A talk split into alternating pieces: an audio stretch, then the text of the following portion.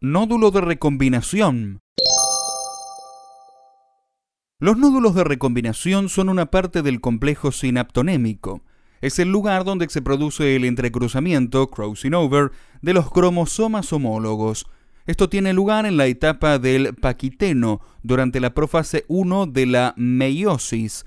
Constituye una estructura proteica que contiene las enzimas necesarias para el intercambio de genes, información genética, entre las cromátidas de los dos cromosomas homólogos. Enzimas como endonucleasas, ADN polimerasa, ADN ligasa y otras imprescindibles para que acontezca el sobrecruzamiento. Estas enzimas fragmentan la doble hélice del ADN. Luego estos fragmentos son intercambiados y se fusiona de nuevo la nueva doble hélice con la ayuda de las enzimas.